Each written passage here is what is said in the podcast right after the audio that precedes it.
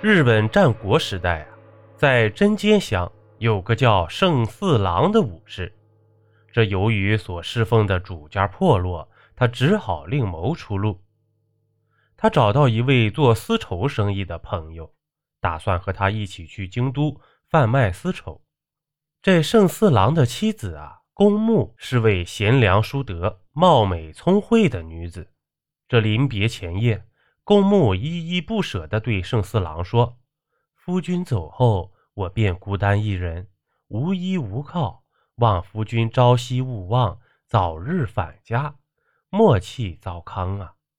这盛四郎急忙安慰道：“放心吧，待到来年秋天，我就归来了。”这天亮后啊，盛四郎别过妻子，便和朋友一起去了京都。这时值乱世，兵连祸结，无一处安宁，贼寇烧杀抢掠，无恶不作。这乡中老弱妇孺东逃西窜，哀声遍野。公木本想出逃外乡，又怕丈夫回来找不到她，只好困守家中，苦苦支撑。可是呢，直到第二年深秋，这盛四郎却依然没有回来。这公木啊，悲痛不已，不禁感慨啊。夫君薄情，人心多变啊！这时局纷扰，人心大坏。屡有路过门前的轻薄之徒，见公墓美貌，频以花言巧语挑逗，欲行侠窃之事。这公墓严守妇德三贞，冷面兼具。这后来索性紧闭家门，不见外人了。他辞退了唯一的婢女，慢慢的又花光了微薄的积蓄。苦苦熬过残年，这等到新一年的年初啊，这战宴却依然高炽，关东八州生灵涂炭，几成人间地狱啊！再说这盛四郎跟朋友进京后啊，适逢京都奢华之风盛行，所犯私捐尽数顺利售出，盈利甚丰啊！仅几年时间，他就发了大财了。这不久后呢，他邂逅了一位名门之女。为摆脱商人卑微的地位，便仓促间与此女结了婚。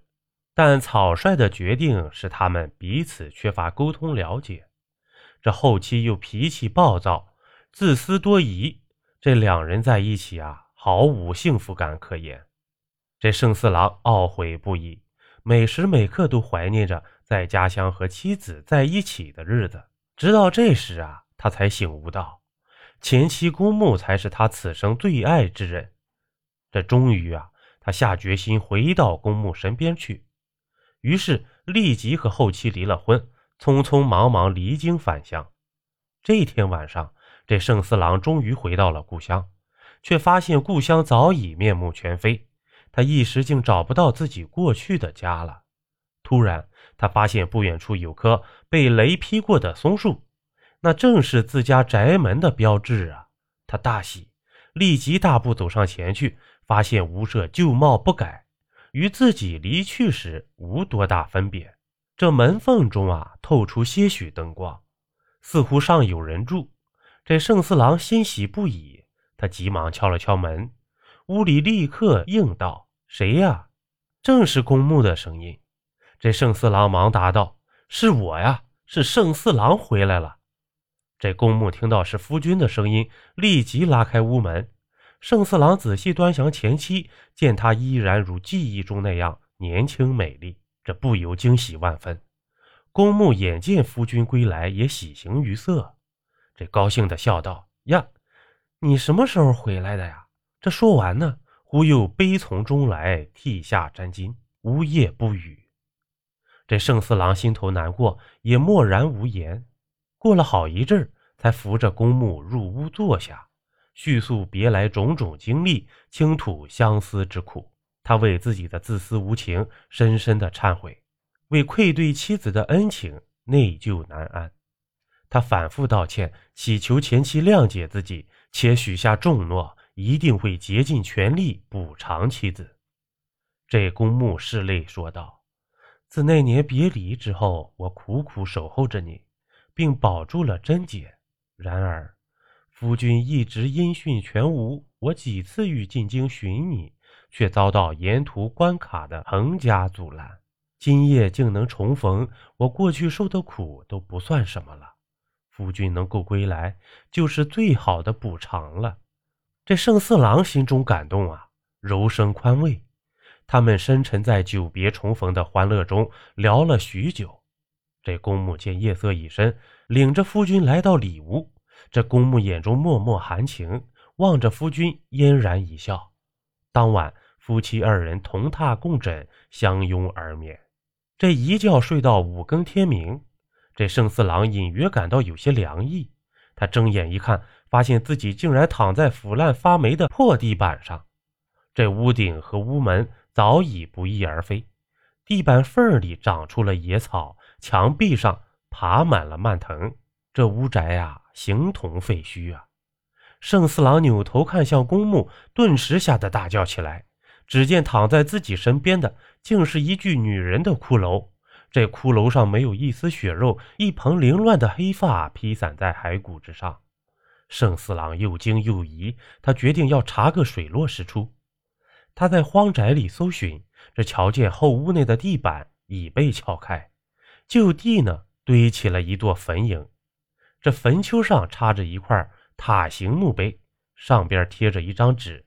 从模糊的字迹可以辨认出是公墓所写，纸上写的是一首短歌：“无望苦相盼，归来未有期。一日盼一日，盼到绝命时。”据此啊，盛四郎确信妻子原来已不在人世，顿感心碎欲绝。可怜妻子究竟死于哪年哪月，都无从知晓，实在是令人遗憾啊。于是他便来到村中，想找个知情者问问。他先寻到最近的邻家，这邻居回道：“我搬到这儿仅一年，来时阁陵已是空屋。这村里人在战祸初起时就几乎逃光了，只有一位老翁是本地土人，这久住未迁，还时常到那荒宅去祭奠亡者。想来他或许知道令夫人亡故的确切日期吧。”这圣四郎忙问：“那位老翁现居何处啊？”这邻居答道：“离这儿大约百步远的海边有一片麻田，这老翁就住在田头的茅屋里。”这圣四郎立即飞步向麻田奔去，这果然见到一位七旬老翁。他立刻上前询问老翁是否知道公墓是何时去世的。这老翁一见圣四郎，就厉声责备道。你为何回来的这么迟啊？自你那年走后，刚到夏天便干戈俱起，村里人四处逃亡，公墓坚贞刚烈，不忘夫君秋归之诺，不肯弃家而去。老朽也因腿脚不便，无法远行，只好躲在家里。就这样，秋去春来。次年八月初十，公墓苦候无望，终于惨死于家中啊！我亲手将他尸骨收敛，筑坟安葬，并将他临终所写短歌贴在墓碑上，充当墓志。老朽不通文墨，未能写下他过世日期。如今算来也有五年了吧？这圣四郎啊，又惊又愧。将昨夜公墓陪伴自己一事告知老翁，这老翁沉吟半晌，说道：“你遇上的是蛊女，蛊女是生前被人欺辱蹂躏抛弃的，愤恨而死后将灵魂附着在白骨上，重回人世复仇的妖怪。他们能在夜晚变换成美女，引诱男子索命，到了白昼又恢复骷髅模样。”尽管蛊女的杀气和怨念都很重，但只对那些负心薄幸的男子进行报复，而不会去伤害无辜重情的人。你之所以还活着，大概是因为真心忏悔，感动了蛊女吧？哎，公墓不论活着还是死去呀，都是一位好女子啊！这老翁说完，不禁泪下如雨。这圣司郎呢？更是泣不成声。他们回到荒宅，收拾好白骨，在公墓坟茔前跪拜痛哭。这盛四郎啊，从此终身未再娶过，住在荒宅里度过了余生。